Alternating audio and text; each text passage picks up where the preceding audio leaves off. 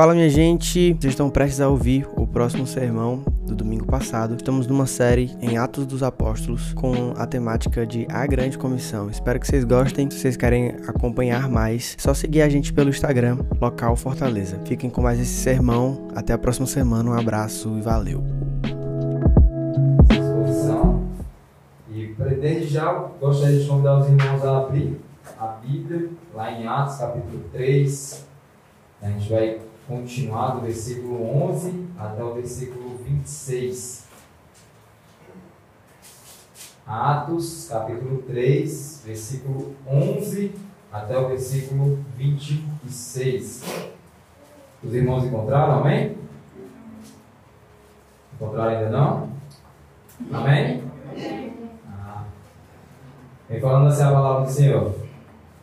Apegando-se o homem a Pedro e João, povo correu atônito para junto deles, ao pórtico chamado de Salomão. Pedro, vendo isto, disse ao povo: Varões israelitas, por que vos admirais deste homem? Ou por que fitais os olhos em nós, como se por nosso próprio poder ou piedade o tivéssemos feito andar? O Deus de Abraão, de Isaac e de Jacó, o Deus de nossos pais, glorificou a seu servo Jesus, a quem vós entregastes e perante a face de Pilatos negaste, negastes, quando este havia resolvido soltá-lo. Mas vós negastes o santo e justo, e pedistes que se vos desse um homicida, e matastes o autor da vida a quem Deus ressuscitou dentre os mortos, do que nós somos testemunhas. E pela fé em seu nome, fez o seu nome fortalecer a este homem, que vedes a conheceis. Sim, a fé que vem por ele deu a este, na presença de todos vós, esta perfeita saúde. Agora, irmãos, eu sei o que fizestes por ignorância, como também as vossas autoridades mas Deus assim cumpriu o que já dantes pela boca de todos os seus profetas havia anunciado que o seu Cristo havia de padecer. Arrependei-vos, pois, e convertei-vos, para que sejam apagados os vossos pecados, de sorte que venham os tempos de refrigério da presença do Senhor. E envio ele, e enviei ele o Cristo, que já dantes foi indicado, indicado Jesus, ao qual convém que o céu receba até os tempos da restauração de todas as coisas, da qual Deus falou pela boca de seus santos profetas desde o princípio. Pois Moisés disse: Suscitar-vos-á o Senhor vosso Deus, dentre os vossos irmãos, um profeta semelhante a mim, e ele e a ele ouvireis em tudo quanto vos disser. E acontecerá que toda alma que não ouvir a este profeta será exterminada dentre o povo. E todos os profetas, desde Samuel e os que sucederam, quantos falaram, também anunciaram este homem. Vós sois os filhos dos profetas e do pacto que Deus fez com os vossos pais, dizendo a Abraão: na tua descendência serão abençoadas todas as famílias da terra. Deus suscitou ao seu servo, e a vós, primeiramente, vos enviou, para que vos abençoasse, desviando-vos a cada um das vossas maldades. Vamos orar mais uma vez? Oremos. Pai, Aqui nós queremos desde já te render graças por o Senhor ter falado conosco. Nós queremos desde já por o Senhor ter nos feito mais sensíveis. Nós queremos desde já, Santo Espírito, que o Senhor venha nos confrontar, consolar, que o Senhor venha nos convencer, Pai, através da exposição da Tua palavra. Que venha ser gerado em nós um sentimento que realmente busque, Pai nós venhamos ter fome e sede pela tua vontade. Em nome de Jesus Cristo, que o Senhor nos guie nessa exposição e que nós venhamos ouvir e colocá-lo em prática de imediato. É isso que nós te pedimos e desde já te agradecemos. Em nome de Jesus Cristo. Amém. Então, fazendo uma breve recapitulação, né? gente, domingo passado, a gente aprendeu a respeito sobre a cura de um cego, de um cego não, de um coxo de nascença. Esse rapaz, ele se encontrava no pórtico ali, na, na, no portão do templo, e ali o pessoal, ele era colocado diariamente para pedir esmolas, mas sendo que chegou um Pedro e João, e de uma maneira extraordinária, não deu para ele aquilo que ele precisava, mas aquilo que ele necessitava, que era uma, uma cura, cujo objetivo era glorificar a Deus. Ele fala que nem ouro nem prata eu tenho, mas tudo que eu tenho eu te dou, levanta e anda, e assim aconteceu. Mas a gente, para chegar até esse momento, a gente deve voltar um pouquinho antes e falar desses dois personagens. Falar sobre a vida de Pedro e falar sobre a vida de João. O que é que nós sabemos sobre a vida de Pedro? A gente sabe que Pedro era um pescador de, de peixes e que ao ser convocado por Jesus, ele virou um pescador de almas. Ele tinha aquele, aquela maneira mais energética, né? ele era aquele cara mais explosivo, mas que ainda assim conseguiu, conseguiu não, guiou, observou, comprovou, atestou vários milagres, desde a cura da sua sogra, é, desde a transfiguração do rosto de Jesus Cristo no, no monte, lá em Mateus 17 vem falando.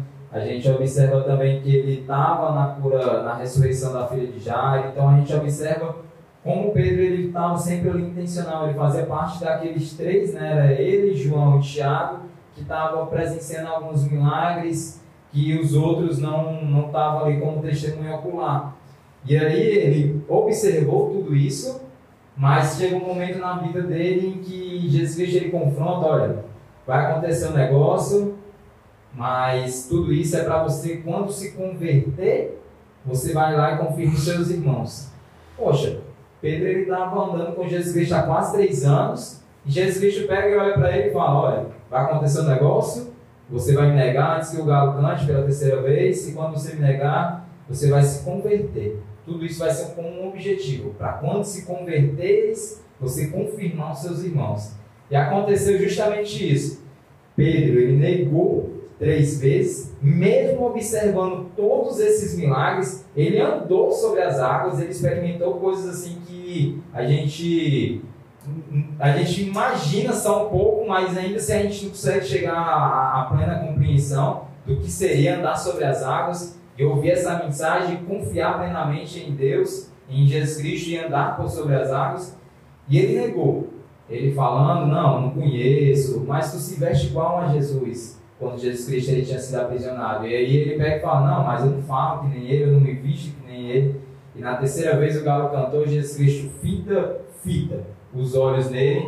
E naquele momento Jesus Cristo não fala nada. Mas eu tenho para mim que realmente passa um, um, um plano, assim, um, uma retrospectiva, né? Aliás, e aí ele observa tudo aquilo que o próprio Jesus Cristo tinha feito, tudo aquilo que o próprio Jesus Cristo tinha falado, inclusive essa questão do galo cantar pela terceira vez. Mas aí, ao terceiro dia, Jesus Cristo ressuscitou e ao aparecer a Maria Madalena, a primeira a testemunhar essa ressurreição, ele faz uma mensagem, olha, vai lá e confirma Pedro e os outros discípulos. E ele mesmo, o próprio Cristo, aparece para Pedro, justamente para consolar, justamente para comprovar tudo aquilo que ele já tinha falado. Que ele era pedra, né, que sobre a, a, a rocha ele edificaria sua igreja, e que as portas do inferno não iriam prevalecer de modo algum. Então, essa identidade que que o próprio Cristo deu para ele, ele tinha se esquecido. Tanto é que ele tinha, vi, ele tinha voltado para a vida comum. Ele tinha voltado para a vida de pescador. Jesus Cristo foi mais uma vez até a praia onde ele se encontrava, se encontrou com ele mais uma vez e pediu para que ele fosse lá para Jerusalém, que iria acontecer uma, a descida do Espírito Santo, e assim o guiou para esse momento. E sobre João? João, a gente observa que é aquele discípulo no qual reclinou sobre o, o peito né, de Jesus, é aquele discípulo que é um pouco mais calmo, um pouco mais sereno, diferente de Pedro. Pedro já é aquele cara explosivo, João ao contrário.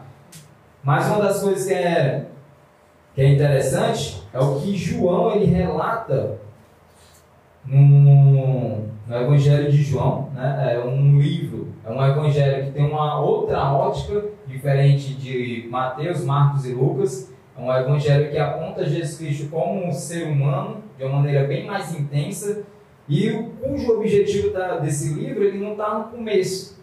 Qual o tema central do evangelho de João? A gente pode poder falar, não, é que Cristo ele é o verbo, o se fez carne, não. O tema principal do evangelho de João, ele se encontra lá no versículo, no capítulo 20, no versículo 30 e 31, que fala assim, ó, Jesus, na verdade, operou na presença de seus discípulos ainda muitos outros sinais que não estão escritos neste livro. Estes, porém, estão escritos para que creais que Jesus é o Cristo, o Filho de Deus, e para que, crendo, tenhais, vida em seu nome. É importante a gente destacar e falar a respeito sobre essa ênfase que João dá, até por conta do milagre que aconteceu que a gente já aprendeu um pouco sobre a semana passada. O milagre em si ele não é um fim, ele é um sinal, ele aponta para aquilo que ele é. E aqui a gente estava observando, principalmente no livro de Atos, vários milagres vão acontecer, e aí é um sinal atestando a autoridade daqueles que estão sendo comissionados a pregar essa mensagem. O Espírito Santo estava mostrando, capacitando, que aquilo que eles estavam falando era de fato verdade. Aquela mensagem no qual Pedro, João e os outros apóstolos aprenderam, era uma mensagem vinda da parte de Deus, assim como o próprio Cristo estava mostrando que essa mensagem que ele trazia, que ele carregava, era vinda da parte de Deus. Os sinais que ele carregava, que João ele relata, é, tem só um objetivo, para que nós venhamos crer, para que nós venhamos realmente observar que tudo aquilo que foi escrito no Antigo Testamento apontava para isso, para esse sinal. E tendo dito isto, a gente observa esses detalhes na vida de Pedro e na vida de João, e que eles tinham uma vida missional, cujo tema da mensagem hoje, uma vida missional. Mas o que é que significa missional? A gente, como alguns pilares né, da, da igreja local, é uma igreja missional, uma igreja bíblica e uma igreja relacional. Isso aí já vai até para a questão do, da, do curso de membresias, para aqueles que estão vindo, vão aprender um pouco mais sobre o significado de missional, relacional, igreja bíblica, mas a questão de missional é um missionário em tempo integral cujo não precisou mudar o CEP, não precisou se abster do seu trabalho, pelo contrário, ele é um missionário no seu trabalho, ele é um missionário aonde ele estuda, ele é um missionário dentro de casa, no meio da família. Então, um missional é esse entendimento que você é luz, você não é um vagalume, você é luz aonde quer que você esteja. Você está ali para dar um sentido na vida daquelas pessoas que muitas das vezes estão cercadas de dilemas, cercados de escuridão. E aí você vai apontar justamente para a solução.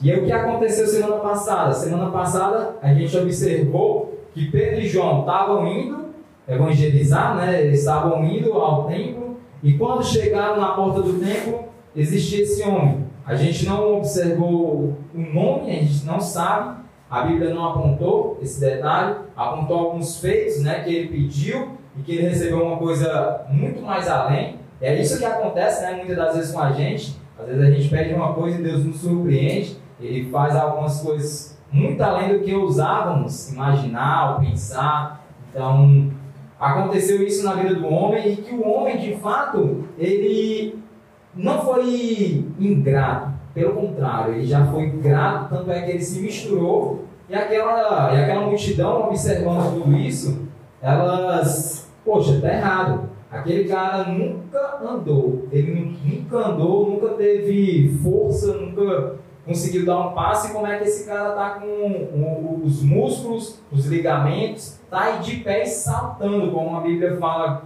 nos versos anteriores, como em Atos fala nos versos anteriores do capítulo 3. Então, a gente observa que o milagre, ele não foi feito numa campanha, né? Ele foi feito um algo no cotidiano. E o que aconteceu aqui é algo que tem que reverberar na nossa vida. São milagres que não precisam de um ah, irmão, se tu for terça-feira por diáspora, tu vai ser liberto. Não. Se quer ser liberto de alguma coisa, vamos começar hoje. Não deixa nem para começar segunda, não. Porque muitas das vezes a gente quer começar alguma coisa. Não, vou começar a dieta. A dieta vai ser na segunda. Eu vou começar a correr, eu vou começar a malhar. Malhar vai ser na segunda. Não, faz hoje. Hoje tu tá com saúde, então aproveita hoje. Treina hoje, faz alguma coisa hoje, começa hoje. Não deixa para começar na, na, na semana. E aí o que acontece? A gente observou que isso era reflexo de tudo aquilo que ele tinha aprendido com Jesus. Jesus Cristo ele passava por um canto, alguém tocava, era curado. Jesus Cristo era intencional, ia para um canto, numa conversa, curava, aquela pessoa libertava daquele jugo. A mulher samaritana é um exemplo disso. Numa conversa, a mulher samaritana soltou aquele, aquele fardo de opressão, de humilhação que ela tinha e convenceu, né? E, e foi lá, apontou para toda a, comunidade: ó, aquele que a Bíblia apontava, ele chegou, conhece o Messias. E quando foi observar e quando foi ver, a galera, ó, nós cremos não mais porque tu fala, mas agora porque nós vemos. Então, quando a gente observa essa questão de uma vida missional, a gente vai entender que é uma vida para a glória de Deus. E para isso eu quero que vocês deixem a Bíblia aberta de vocês. A gente vai de verso em verso. Para isso a gente vai no versículo 11 e o versículo 12. Olhem aí o que é está escrito.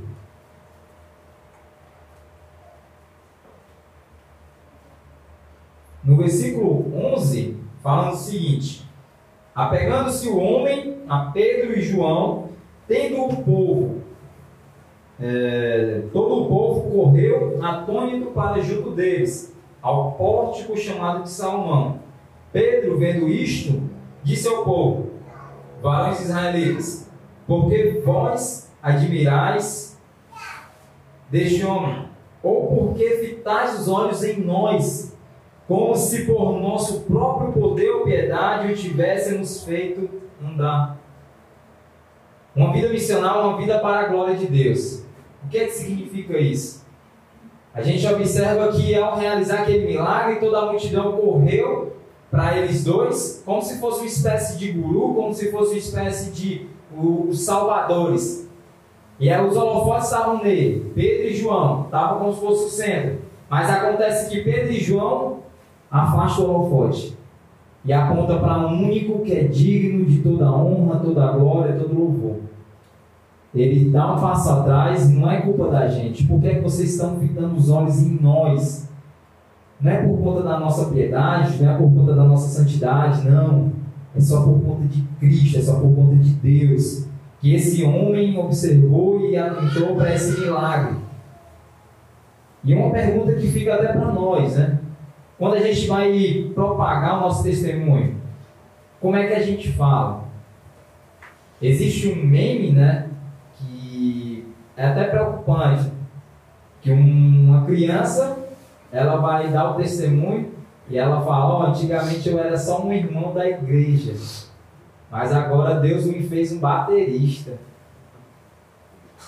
Mas quando a gente vai observar no Evangelho, os quatro são testemunhos oculares. Eles observaram, eles pegaram, eles estavam ali presentes. E poucas vezes os nomes deles são citados. Mateus, no Evangelho de Mateus, Lucas ele, ele pegou né, a, as referências, fez esse estudo minimalista, né, pegou, comprovou, observou. João, a gente mal vê o nome deles falando, aponta tudo exclusivamente para Deus. Eles dão um passo atrás e fazem aquilo que nós deveríamos fazer, que é a rejeição da glória pessoal. A gente aprende isso também no curso de membros. A glória é somente a Deus, só lhe deu glória. Então, a gente tem que ter essa visão missional, porque caso aconteça algo extraordinário no nosso cotidiano, não é por mérito nosso. Eu tenho um, um amigo que ele Levou uma queda e estava com. Estava sentindo a costela. Não estava conseguindo de maneira alguma respirar bem, estava meio mal. E foi convidado para um momento de partilha, né? Uma célula. E quando ele foi, não, mas eu não vou não, tomei assim, não, mas vamos lá, cara. E lá no louvor, na palavra. Sabe o que aconteceu? Ele foi curado. Não teve uma oração específica, mas que naquele momento ele foi curado e ele, cara, mas, ei, mas deixa eu te contar um negócio, que foi? Tu acredita que a dor passou? E eu, glória a Deus, mano. É algo extraordinário que aconteceu, mas que não precisou de um, um meio, como a gente fala, de uma campanha ou um, um, um dia específico. Ah, vai ter a sessão de descarrego, vai ter a sessão da libertação, a sessão do sucesso. Não. O culto aqui é único e exclusivo para Deus. Se acontecer algum milagre, se acontecer alguma libertação, o objetivo é esse mas que a glória é somente a Deus. Se acontecer, amém. Se não acontecer, a gente vai continuar crendo, confiando. Então, é isso que aconteceu nos versos 11 e 12. Ele sai do holofote e aponta justamente para Deus, justamente para Jesus Cristo. Olha, a fé que vocês observaram o milagre dele, não, não vem de nós. É uma fé vinda de Deus. É interessante até isso, que é uma fé, uma dádiva, mas essa dádiva é um presente dado por Deus e que ele foi contemplado. E do mesmo jeito que ele foi contemplado, todos que aqui se fazem presentes estão sendo contemplados. De vir no domingo de manhã, de se dispor a acordar cedo, a ter esse momento realmente para ser alimentado, ser nutrido no decorrer da semana. Eles rejeitaram essa glória pessoal. A gente observa até algo semelhante com João o Batista, né? João, primo de Jesus, que ao ser confrontado ele sempre apontou, e isso a gente até aprendeu um pouco no diáspora sobre o bom teólogo. O bom teólogo ele é aquele que aponta, ele realmente mostra o quem é o Messias. Ele mesmo fala: não, eu não sou o cordeiro, ele é. É importante que ele cresça e eu diminua. E quanto e quantas vezes isso é feito em nossa vida? Quantas e quantas vezes a gente muitas das vezes quer reter essa glória, quer reter esse poder, quer dirigir, quer ser o centro de tudo. E uma vida para a glória de Deus, ele tem esse intuito de você assumir, de você contar o testemunho da sua vida, de narrar, de modo que Cristo seja o centro. Aonde que tudo que foi feito foi feito para Ele porque dele, por ele e para ele. E aí a gente vai até para o segundo ponto. primeiro ponto, vida para a glória de Deus, uma vida para a glória de Deus. O segundo ponto é uma vida evangelística. No versículo 13 e no versículo 14 fala o seguinte: O Deus de Abraão, de Isaac e de Jacó, o Deus de nossos pais, glorificou seu servo, a seu servo, a quem vós entregastes, a, a entregastes e perante a face de Pilatos negasse, quando este havia resolvido soltá-lo. Mas vós negastes o santo e justo, e pedistes que se vos desse um homicida. É uma vida evangelística. É uma vida na qual ele não, não aproveita a oportunidade, mas ele cria a oportunidade.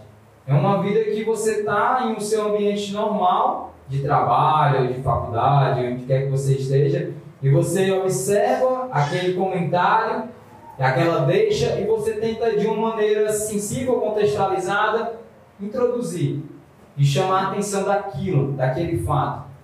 A gente tem que entender que uma vida missional é uma vida no qual nós somos sal e luz o tempo todo. Jesus Cristo ele fala que aquele que ele é a luz do mundo, e aquele que o segue nunca andará em trevas. Então é importante a gente observar essa ênfase de Jesus Cristo para os discípulos e para nós por conta desses detalhes. A gente ser firme e constante naquilo que nós cremos. Aonde quer que nós estejamos, quer estejamos no nosso trabalho, chega para alguém e compartilha essa boa notícia. É a boa notícia. Uma vida evangelística é isso. Você ter sensibilidade para convencer, para convencer não, para compartilhar, de modo que seja atrativa essa boa notícia. Uma vida evangelística, assim como como Pedro e João tiveram, é uma vida no qual eles aprenderam com Jesus. Que Jesus ele estava andando, enquanto ele estava andando, ele estava curando, enquanto ele estava curando, ele estava pregando essa boa notícia de arrependimento. O mais importante não é a questão do sinal, mas é o arrependimento.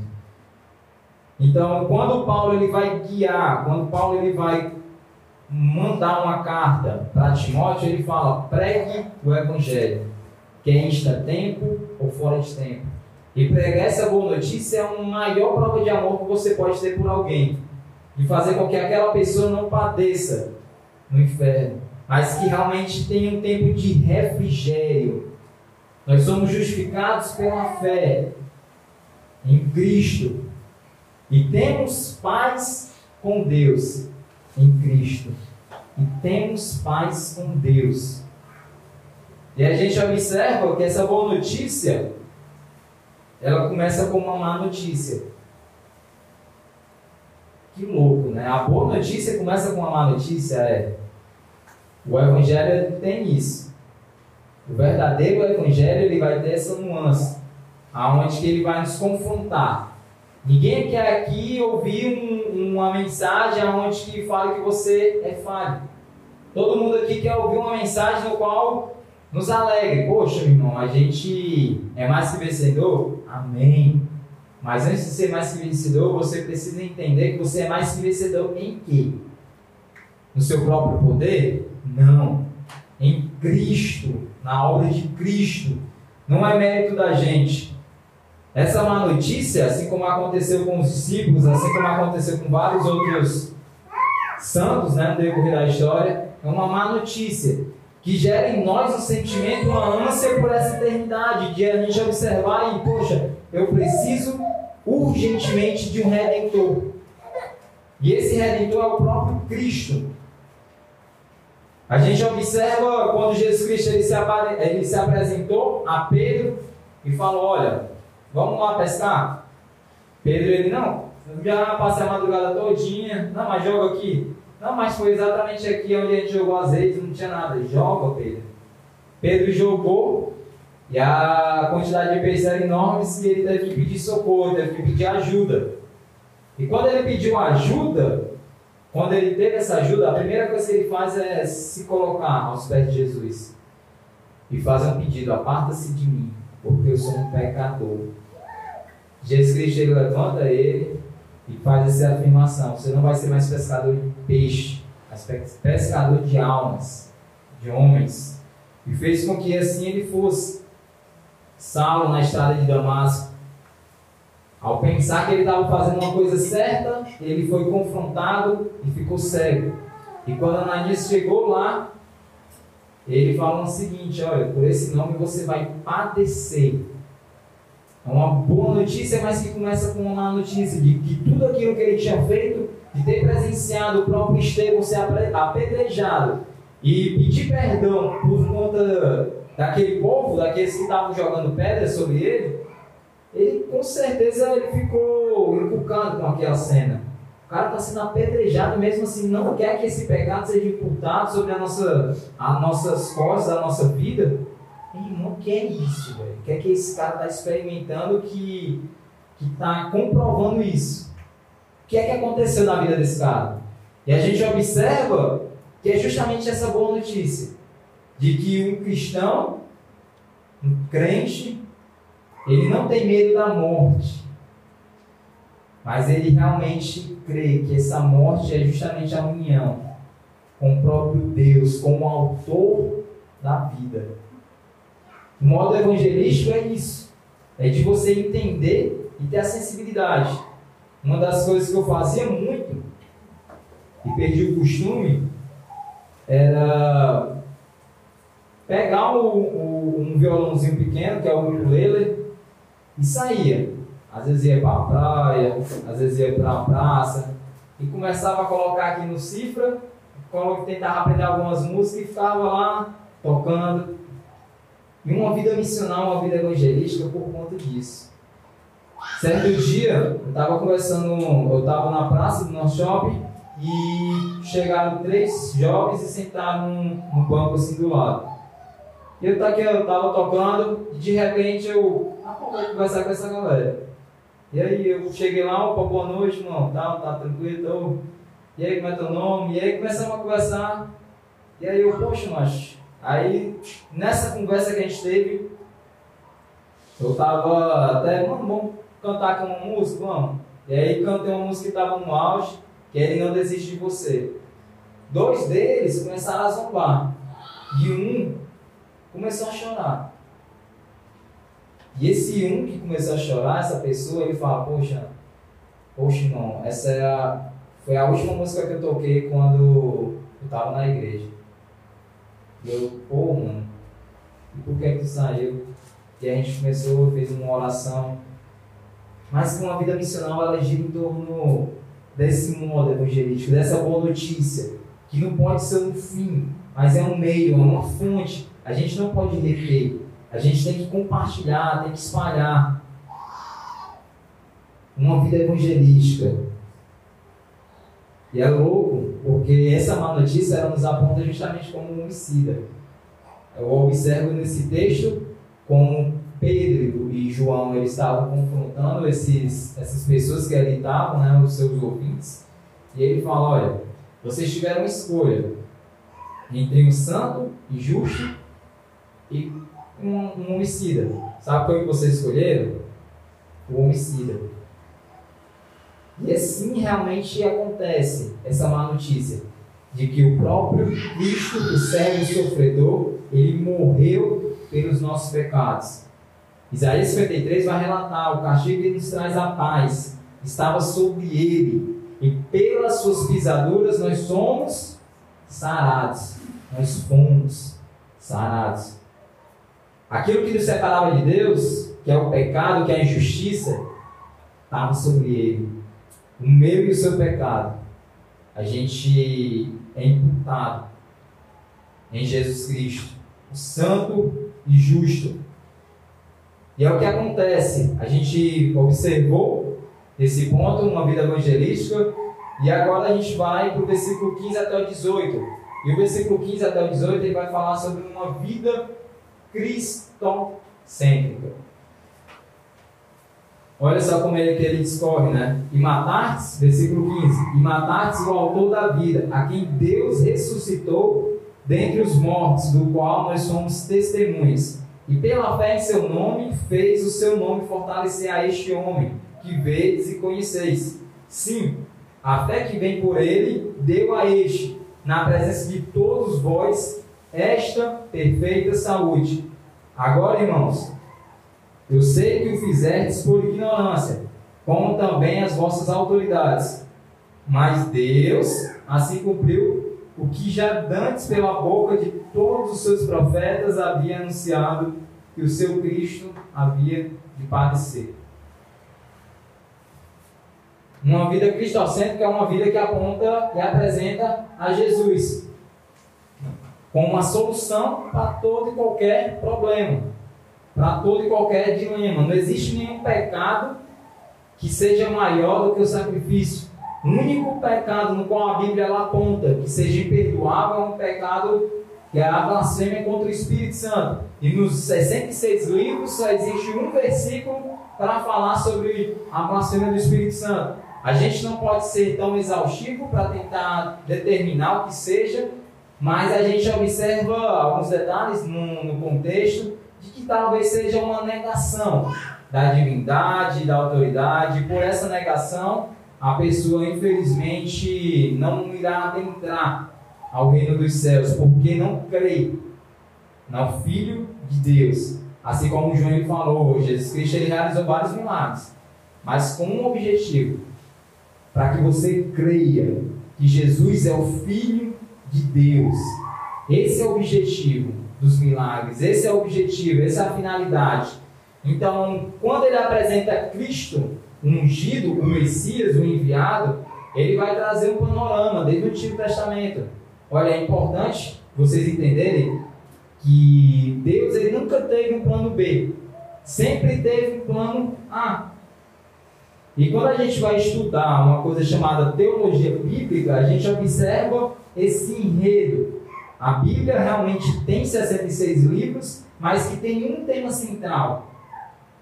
E quando a gente observa esse tema central, que é o plano da salvação de Deus, que é essa aliança que a gente vai observar, como ela vai se afunilando, como ela vai ganhando forma até chegar em Cristo nessa nova aliança, a gente observa esse plano lá.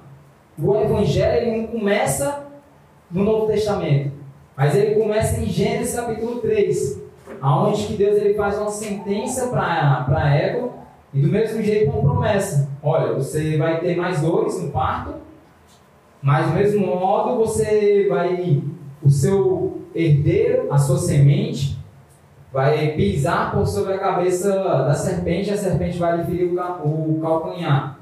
E a gente observa esse detalhe e como ele foi ganhando forma.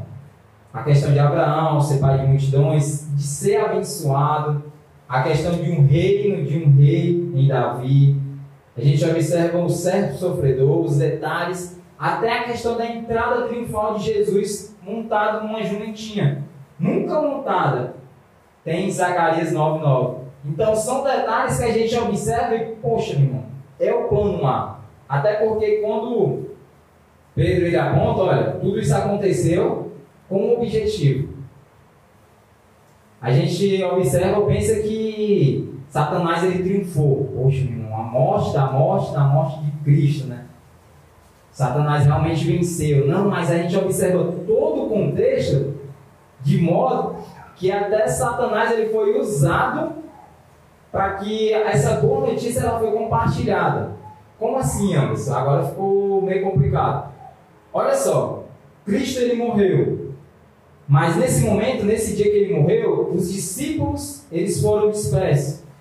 A Bíblia conta que ferirá o pastor e as ovelhas serão dispersas. Nessa dispersão, acontece de que a mesma coisa que acontece hoje. Hoje, a gente, ao fim desse culto, a gente cada um vai para sua casa, ou vai visitar algum familiar.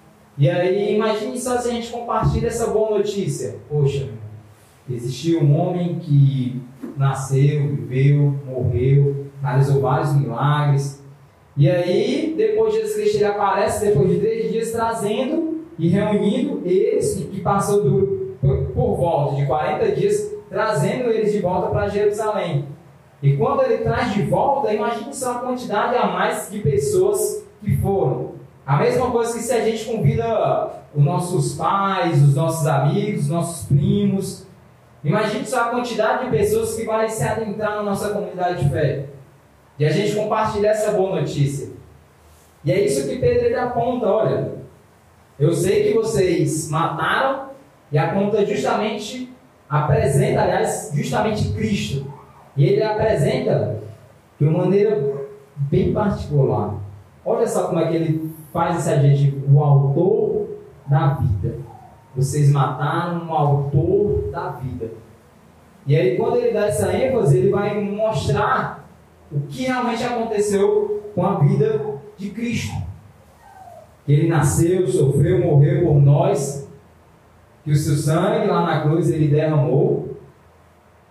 E aí, apesar desse momento que realmente não é o fim, a gente observa que ele ressuscitou. Às vezes a gente fala só esse, até esse momento, mas a gente observando completo o quão bom é. A gente observa esse plano A, que realmente aconteceu. E que a gente observa a soberania de Deus. Quando eu leio a história de José do Egito, eu olho assim, Poxa, meu irmão, Deus é perfeito. De mesmo o, o ser humano querendo intervir, que José foi vendido pelos seus irmãos, foi julgado de uma maneira injusta, por conta. Foi aprisionado né, de uma maneira injusta, e mesmo com tudo isso, ele veio salvar a nação de Israel com todo esse histórico contrário. E ele faz essa afirmação, olha, quando ele vê os irmãos dele, aquilo que vocês atentaram com mal, Deus o transformou em bom. Se não fosse Deus, a nossa geração, a nossa, é, a nossa nação, a nossa família estaria padecendo. E olha só o plano de Deus: fez com que ele fosse governante e protegesse os israelitas. E assim acontece o plano lá de Deus. E o milagre é justamente isso, né? De que não provém da nossa, da nossa santidade, da nossa piedade, mas é único e exclusivo de Deus.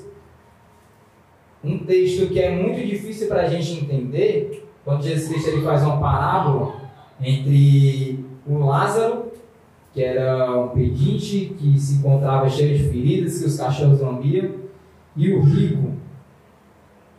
E aí Lázaro ele era esse, esse pedinte que se encontrava à beira da rua, cheio de feridas, e o rico com os melhores banquetes, com as melhores roupas, sendo que os dois morreram. Um foi consolado ao seio de Abraão e o outro estava padecendo sobre o inferno. E o mais louco disso é que a nossa vida a gente quer viver até como o próprio rico. A gente não quer ser consolado no final, a gente quer ser consolado talvez aqui. Mas que talvez esse momento que a gente esteve passando vai nos moldar, vai nos fazer entender, ou talvez nem entender, mas confiar e ver esse plano perfeito de Deus. Assim como o, Lázaro foi consolado, mesmo passando por toda e qualquer injustiça nessa terra, mas ele foi consolado. Assim também devemos ser nós, tendo essa certeza de que, apesar do mundo estar tá conspirando, está totalmente às avessas, mudando totalmente a ordem da adoração, não estão mais adorando o Criador, mas estão adorando a criatura. E por conta de tudo isso, vira uma bagunça. A gente não encontra mais consolo. Pelo contrário, o consolo que a gente encontra talvez seja uma estabilidade financeira, talvez seja uma estabilidade até a questão da saúde ou da sanidade. Ah, meu irmão, estou com sanidade, então, apesar de tudo isso, o mundo está a mil, mas eu estou com a saúde mental em dias. Amém. Glória a Deus. Mas que o nosso consolo, ele não se detém apenas nesse mundo. Nosso consolo, ele vai além. Jesus Cristo ele faz essa afirmação: No mundo vocês vão ter aflições, mas de bom ânimo, porque eu venci o mundo.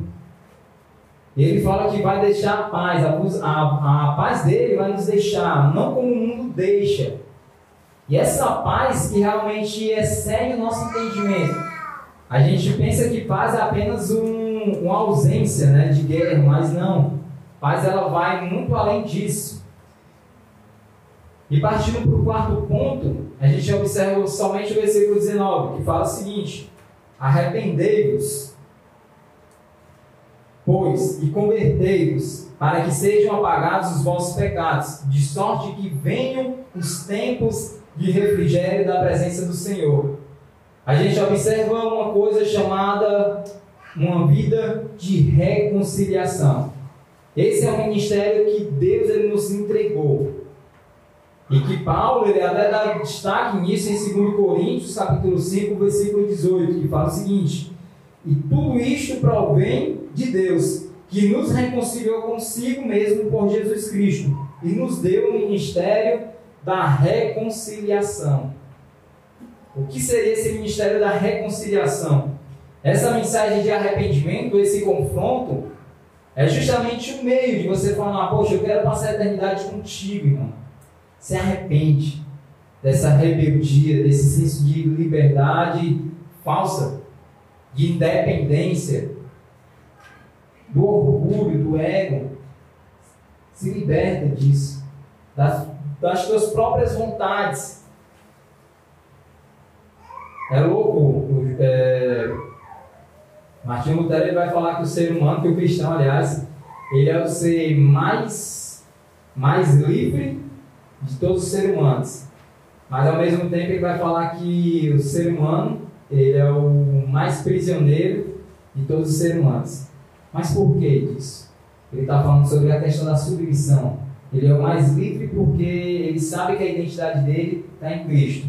E tudo aquilo que você fala sobre a vida de um crente, de um cristão, não é nada mais ou nada além do que realmente ele seja se ele estiver firmado em Cristo. Se você falar que ele é pecador, ele talvez saiba. Se você falar que ele é mais que vencedor, ele talvez saiba. Mas ao mesmo tempo, a vontade dele não vai prevalecer. Ao mesmo tempo, a vontade dele não vai fazer com que seja um guia. Pelo contrário, ele vai servir. E tanto é que é um efeito de causa e efeito. É uma consequência. O mesmo ministério que estava de reconciliação em Cristo, nós fomos reconciliados. Isso impulsiona a vida do nosso irmão. De a gente mostrar para eles que eles devem confessar, arrepender e converter. É um processo de você confessar, arrependo-se de todos os seus pecados. Eu sei que talvez você tenha pecado afrontado, sendo incrédulo, e sendo incrédulo é você acreditar que, né, não, não acredito que Deus existe, não. Incredulidade tem muito mais a ver com que você acreditar que Deus ele não é suficiente para você, na sua vida.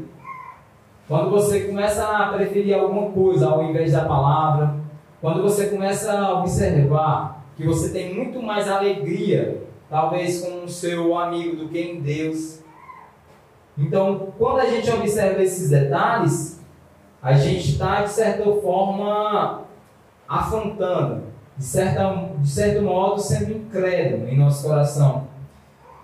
E por isso que a gente deve confessar essa dureza do nosso coração, fazendo com que ela não dê vazão, fazendo com que ela não crie raízes, nenhuma amargura, nada.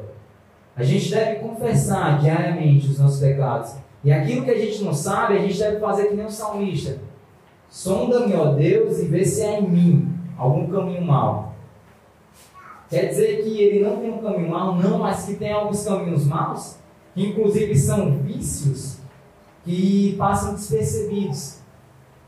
Sejam coisas simples até coisas grandiosas. Confesse, arrependa-se e converta. Confesse, arrependa-se e converta. Essa é uma mensagem de reconciliação para mim e para você. Essa é uma mensagem que a gente deve sempre lembrar de uma vida missional. Uma vida missional ela deve fazer semelhante à vida de João o Batista. Ele é aquele que ardia e iluminava. Era aquele que ouvia a mensagem, a galera ficava confrontada e muitas das vezes não queria se batizar, mas depois voltava e queria se batizar. Mas o que é que João ele falava pessoal? Você está arrependido? Confesse publicamente. E hoje a gente tem essa liberdade de poder chegar a Cristo ou até o nosso discipulador de maneira mais é, de maneira mais singular e confessar e pedir ajuda. Poxa, eu estou precisando de ajuda nessa área, não estou conseguindo ser liberto. E esse ministério de reconciliação, ele predispõe da redenção. É um anseio. É isso a prova de amor. Poxa, meu irmão, eu te amo, eu te amo. Eu te amo tanto que eu não quero de modo algum que você se alegre com outra coisa com qual não seja Deus. Porque se você se alegrar, essa alegria será passageira. Mas quando você se alegra em Deus, essa alegria é eterna e plena. E o quinto e último ponto: uma vida bíblica. Essas são as características de uma vida missional. Uma vida para a glória de Deus, uma vida evangelística, uma vida cristocêntrica, uma vida de reconciliação e uma vida bíblica. E para isso a gente vai observar os versículos finais, que é do 20 até o 26, que fala o seguinte: E enviei ele, o Cristo, que já dantes vos foi indicado, Jesus, ao qual convém que o céu receba até os tempos da restauração de todas as coisas, das quais Deus falou pela boca dos seus santos profetas, desde o princípio. Pois Moisés disse: suscitar-vos-á Senhor, o Senhor vosso Deus, dentre vossos irmãos, um profeta semelhante a mim. A ele ouvireis em tudo quanto vos disser. E acontecerá que toda alma que não ouvir a este profeta será exterminada dentre o povo. E todos os profetas desde Samuel e os quais sucederam quantos falaram, também anunciaram a esses dias. Vós sois os filhos dos profetas e do pacto que Deus fez com os vossos pais, dizendo a Abraão: Na tua descendência serão abençoadas todas as famílias da terra. Deus suscitou a seu servo, e a, e a vós, primeiramente, vos enviou para que vos abençoasse, desviando-vos a cada um das vossas maldades. Então, a gente observa todos esses detalhes, e esse é o ponto que a gente até tem que ficar bem claro. Uma visão bíblica. Se a gente perguntasse, quando a gente fala de visão bíblica, hum, eu quero que você entenda que não é apenas para você ler a Bíblia de papel ou ler apenas a Bíblia de celular, mas eu quero que aquilo que você leia fique gravado na sua mente, no seu coração, para você não pecar contra Deus. Se a gente fizer a seguinte pergunta, aonde se encontra essa referência que o próprio Pedro e João estão tá falando? Será que a gente tem ciência de onde está essa referência? Será que a gente sabe o que é que está escrito completo Salmo 23? Será que a gente sabe o que é que está escrito em João 3,16? Será que a gente sabe o Salmo 91? São textos bases ou clássicos que a gente chama, mas que muitas das vezes que a gente não sabe mais o que é que está escrito. Às vezes a gente não se lembra de uma palavra em tempos difíceis por conta dessa vida que não temos no, no, no secreto, de a gente se trancar a porta, dobrar o nosso joelho e orar perante ao Pai, crendo que ali nós iremos ser recompensados secretamente. E quando Pedro e João eles citam, é justamente o Antigo Testamento, que é tanto Deuteronômio, capítulo 18, versículo 15, e Deuteronômio, versículo 19, e mais à frente Gênesis, capítulo 12. É, mais à frente nesse texto de Atos 3. Deuteronômio 12, 15 fala: O Senhor, teu Deus, te levantará um profeta do meio de ti, de teus irmãos, como eu, e ele ouvireis. O versículo 19 de Deuteronômio 18 fala o seguinte: E será que qualquer que não ouvir as minhas palavras, que ele falar em meu nome, eu o requererei dele. Então, em tempos difíceis, a única coisa que vai nos segurar, nos manter de pé, é a palavra de Deus. A gente deve crer, lembrar, memorizar, trazer à tona, pois quando Jesus Cristo ele foi tentado no deserto, ele não fala o eu acho, ele sempre afirma, está escrito. Quando Jesus Cristo ele vai fazer uma, um exemplo, uma parábola sobre o prudente o insensato, ele vai falar sobre dois edificadores, né? Ele vai falar sobre um que construiu sobre a rocha e o outro que construiu sobre a areia. E todas as circunstâncias contrárias e adversas né, vieram sobre a vida dos dois. Chuva, vento forte, o rio transbordou. Um não caiu e o outro caiu e foi grande a sua ruína. O que caiu e foi grande a sua ruína é o que tinha edificado sua vida sobre a areia. Mas o que é que significa edificar sua vida sobre a areia? E o que é que significa edificar sua vida sobre a rocha? Não é que um estava na parte superior e o outro inferior, não. Era o, a questão do alicerce. Um tinha se preocupado em cavar um pouco mais, fazendo com que aquilo que é invisível aos olhos, né? A gente não observa o alicerce desse local no qual estamos mas a gente crê que ele foi bem feito, cujo objetivo a gente está observando que é a estrutura da pé. O alicerce, ele se atentou àquilo que realmente ele tinha aprendido, que ele tinha vivido em secreto. E que muitas das vezes na nossa leitura, talvez é uma leitura rápida, ou talvez é uma leitura no qual nós não nos debruçamos, nós não temos aquele momento de devoção de saltar os nossos olhos e memorizar aquele versículo e aprender. E talvez até atestar no próprio, no próprio cotidiano.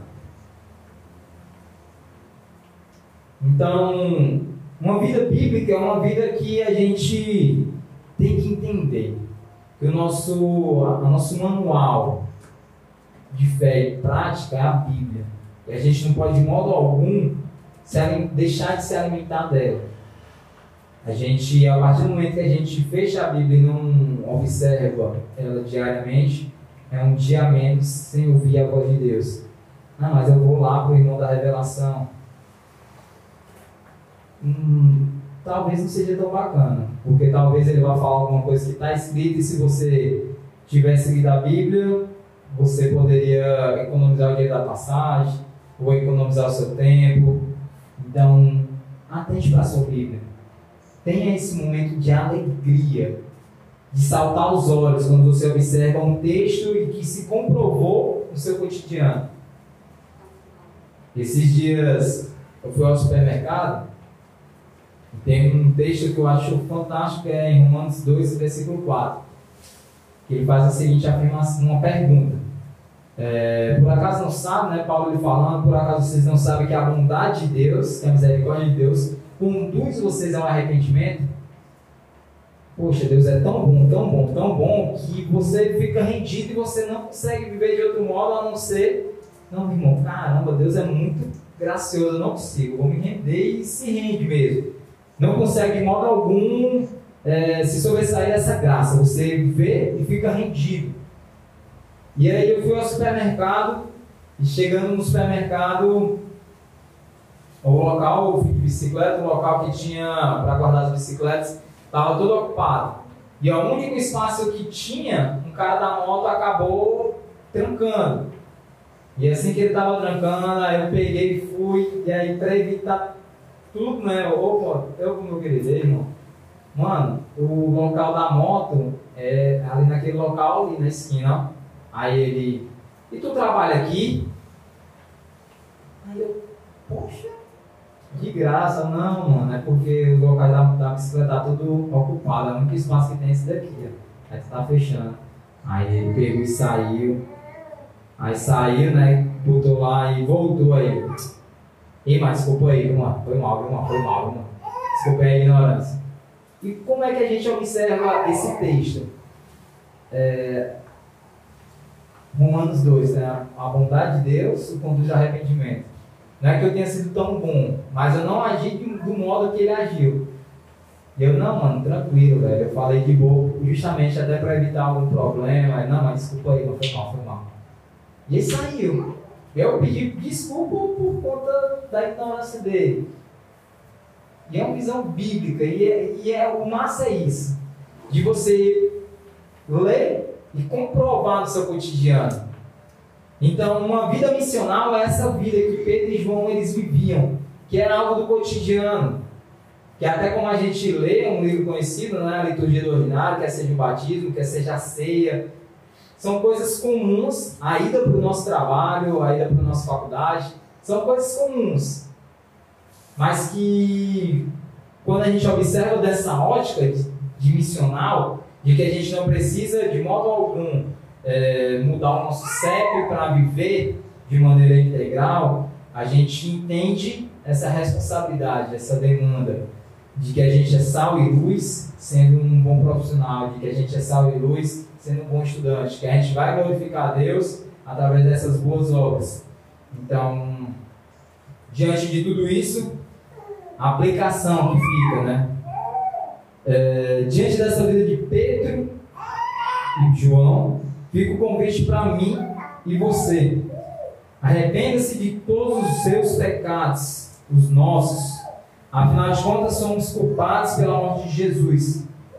Porém, se nos arrependermos e crermos, Ele nos salvará, cancelando todos os nossos pecados e vivendo um tempo de refrigério para com Deus.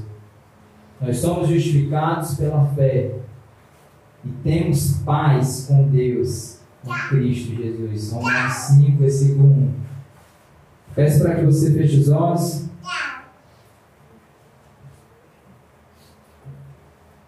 Vou ler uma, uma poesia para a gente terminar e fazer a oração.